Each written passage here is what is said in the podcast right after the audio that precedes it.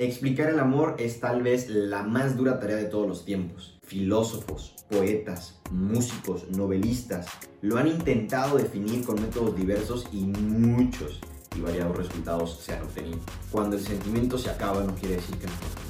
Que comparo el enamoramiento con una prueba de trabajo o con una entrevista de trabajo.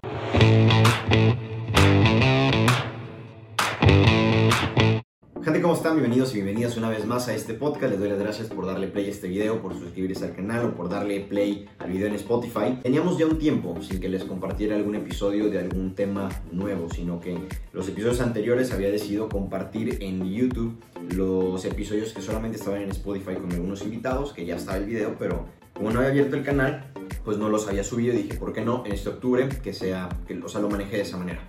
Pero partiendo al punto del día de hoy. El tema de hoy eh, es también un, momento importante para mí porque este tema lo llevo platicando con varias personas desde hace un tiempo y finalmente son ideas que a mí me han surgido. No quiere decir que esto sea la verdad ¿no? sobre, sobre el tema, pero así tal cual, el episodio se llama así, las mentiras del enamoramiento. ¿Por qué? Siento que en esta etapa en la que algunas personas hemos experimentado, pues pasan situaciones en las que después te das cuenta de lo que no te diste cuenta y ahorita lo voy a explicar un poquito más. Definiendo lo que algunas personas llaman enamoramiento, dicen que es lo primero, o sea, que lo primero que se te viene a la mente cuando piensas, a ver, ¿qué es el enamoramiento? Se te viene o el pecho o el corazón.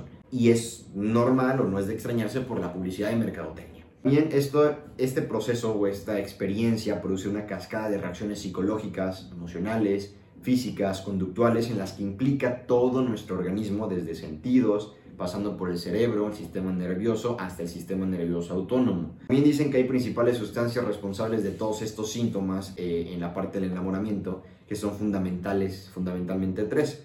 La dopamina, la noradrenalina y la serotonina. Y otro punto es que también intervienen factores psicológicos, culturales y educacionales. Y en parte, México, o sea, es increíble el efecto que tienen las novelas y algunas películas, que pensamos que lo que vamos a vivir tiene que ser parecido a eso. Hay gente que hace TikToks luego de eso de, no sé si lo has visto, de, se suben al taxi, estoy yo pensando que, que, estoy en una película, ¿no? En Nueva York, eh, y le digo, ah, y te preguntan del taxi, ¿a dónde vas? Tú le respondes, a casa. Te quedas viendo a la nada por la ventana, y el taxista voltea de, oye, pues, o sea, no sé en dónde fregados vives. Entonces, es, es, es algo, me, da risa ver ese video, a lo mejor a ti también no, no lo has visto, no sé, pero es curioso cómo se representa en forma de broma, pero detrás de eso hay una, hay una posible verdad que vamos creándonos esa idea de lo que vemos en películas, en series, en, en, novelas, incluso dependiendo del país en donde estés, pues te vas creando una idea de lo que consideras o pensarías que es lo ideal o lo que te va a pasar, o que piensas que te va a pasar tal cual como lo estás viendo. Entonces, eso es como el, pre. Y en el enamoramiento hay, algo muy típico, ¿no? Que la famosa inquietud, que el nerviosismo, las famosas mariposas en el estómago, o que te empiezan a sudar las manos, hay aceleración del, corazón, hay un poco de ansiedad de si hago esto, no hago esto, qué voy a hacer, la duda, ¿no? Pensamientos, obsesiones, conductas, insomnio, pérdida de apetito, euforios. Hay muchas maneras de representar muchos síntomas que a diferentes personas se le presentan y aquí entre lo curioso. Nadie va a vivirlo de la misma manera y tu historia que vas a crear con esa persona que a lo mejor es tu compañero o compañera de vida, pues va a ser muy distinto tanto a tu amigo que está al lado, que estudia la misma carrera, o tu amigo que hace el mismo deporte que tú, o tu amigo que tiene los mismos gustos que tú, porque cada persona es distinta. Y es algo que hemos venido escuchando de mil y un personas. Pero es curioso, y justo aquí quiero hacer una aclaración bien importante, digo que este tema lo he platicado con algunos amigos, lo he platicado con mi hermana y les he compartido diferentes puntos. He dicho de, pues, voy a hacer el episodio, pero sí me gustaría aclarar que te voy a hablar desde mi experiencia, desde mis conclusiones y posiblemente desde mis errores. Y en cuestión de errores me refiero a las vivencias, a las decisiones y también al conocimiento. A lo mejor las conclusiones a las que he llegado pues no son la verdad, no están bien o no están mal, no lo sé Simplemente te lo quiero compartir y, pues a lo mejor pudiéramos luego platicar acerca de esto y chances me haces cambiar de, parecer o que cambiar de parecer, no lo sabremos hasta que lo platiquemos, ¿no? Y, pues, a ver, partiendo desde el inicio, llego a este tema porque he escuchado a diferentes amigos justamente que han tenido diferentes relaciones, que o estar en una relación o terminar una relación y cómo vivieron tanto el proceso de enamoramiento, la parte del noviazgo y después eh, cuando el, pues el, noviazgo, la relación maduró o si no maduró y tuvieron que terminar y que el duelo y demás. Esos puntos y aparte, se vamos a enfocar como en el pre, ¿no? en la parte del enamoramiento, que es como el antes del noviazgo, ¿no? la parte en la que conoces a la persona. le digo conoces entre comillas, eh, porque justo hay una frase de John Garriga, que lo escuchaba en un podcast o en un video o algo así, que decía que el enamoramiento o la relación al principio es, me mueves mucho, pero te veo poco. ¿A qué va esto? En la parte del enamoramiento hay más sentimiento que razón. No está mal, o sea, este, es 50-50, el, el, feeling y el, y el thinking, ¿no? Pero en la parte del enamoramiento pareciera que pones a la persona en un pedestal y lo idolatras o la idolatras no te cuenta exclusivamente o casi en su totalidad o en la mayoría de solamente sus cualidades, sus dones, sus talentos, sus dotes, su inteligencia, su belleza, sus decisiones, etcétera, etcétera, etcétera, y solamente lo positivo de esa persona. Quisiera que después, y viene la segunda parte que dice John Garriga, que una vez que pasa ese proceso de enamoramiento que a veces dura cierto tiempo, a veces dura menos, a veces dura más, depende de cada persona, depende de cada relación, de la madurez que tengan las personas, y después llega la parte interesante donde no me mueves, pero te veo. Donde dejas de experimentar esos sentimientos que al principio esa persona te hacía sentir, donde dejas de simplemente pues, tener la misma experiencia porque se va, eh, eh, va, va modificando la relación, o sea, no siempre va a ser lo mismo. Y ahora sí empiezas a ver a la persona en su totalidad empiezas a ver sus defectos, empiezas a ver sus errores, empiezas a ver que toma malas decisiones, empiezas a ver que a veces le da flojera arreglarse. O sea, increíble. Y o sea, eso es a lo que yo voy con la parte de las mentiras del enamoramiento, que comparo el enamoramiento con una prueba de trabajo o con una entrevista de trabajo. Ahí te va el ejemplo. Pareciera que cuando vamos a la entrevista de trabajo, tengo por aquí un papelito, bueno, es un post-it soy post-it lover.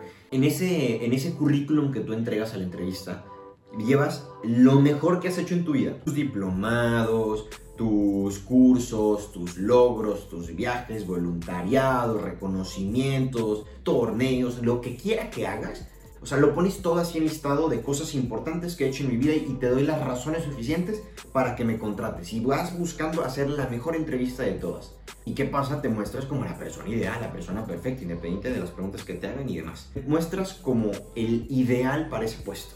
Y cuando te contratan, o sea, le pegas al, premio mayor, te contratan, evidentemente en el trabajo vas cometiendo errores, evidentemente va, se va dando cuenta eh, eh, el jefe, los, los compañeros que a lo mejor no siempre estás alegre, que a veces tienes malos días, que a veces vienes triste, a veces no tienes ganas de trabajar, vienes fastidiado, vienes más serio, no tienes ganas de escuchar música, y es normal. Y, y esto lo comparamos con el, el, edad, y esto lo comparamos con el enamoramiento, es parecido porque al principio nos presentamos como la mejor opción para esa persona. Buscamos mostrar nuestras mejores cualidades, tanto físicas como que, que, o sea, que se reflejan como las internas. Buscamos poner la mejor ropa, nos vamos bien arreglados, bien perfumados tratamos de tener los mejores modales. Sí, hay un factor aquí que influye y es la confianza. Poco a poco va aumentando la relación. No digo que no, pero es curioso que solamente tratamos de mostrar lo mejor de nosotros olvidando lo peor que es algo que también forma parte de nosotros. Lo podemos trabajar y sí, yo estoy muy a favor de enfocarnos en las cosas buenas que en las malas, pero evidentemente después se van a ir mostrando. Es algo natural. Vas conociendo a la persona y te vas dando cuenta de eso. Y eso es a lo que se refiere John Garriga. Al principio del enamoramiento solamente es, o bueno, en mayor medida, es sentimiento. Y no digo que esté mal, es 50-50, feeling y thinking, ¿no? Como lo decíamos a lo mejor en algún otro episodio o en este mismo. Eh, pero a lo que voy es, cuando tú vas conociendo a una persona y la idolatras y la pones en un pedestal y vas pensando que es la persona perfecta, que de entrada es una utopía y no es posible, aunque estemos llamados a la perfección, nunca la vamos a alcanzar. Cuando te das cuenta que esa persona no es como tú pensabas, cuando te das cuenta que esa persona no es perfecta, que no es a lo mejor incluso ni la ideal para ti, y se te cae ese pedestal, tu vida se convierte en un caos.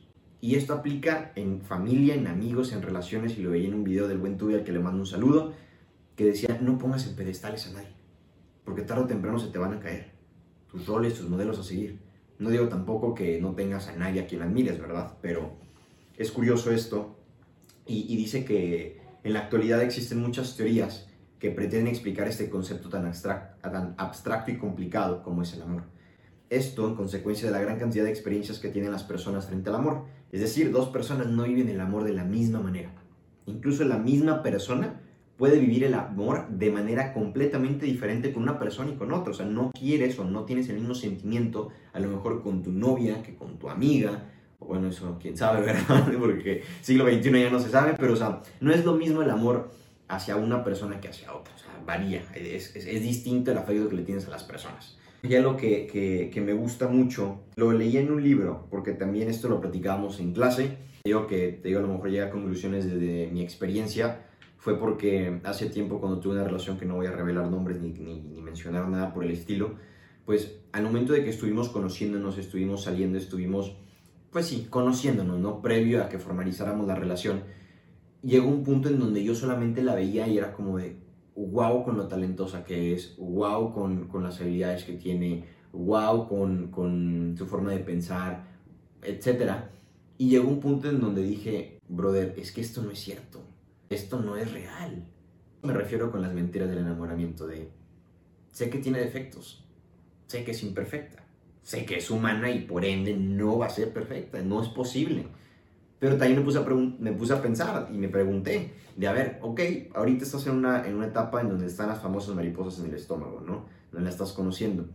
Ya te, te das cuenta o eres un poco más consciente de que eso no va a ser siempre así algo que me cayó en, en, cuenta, que solamente lo conocía en concepto, pero lo empecé a vivenciar, es que el amor no es un sentimiento, sino que el amor es una decisión constante y que el amor sí requiere sacrificio.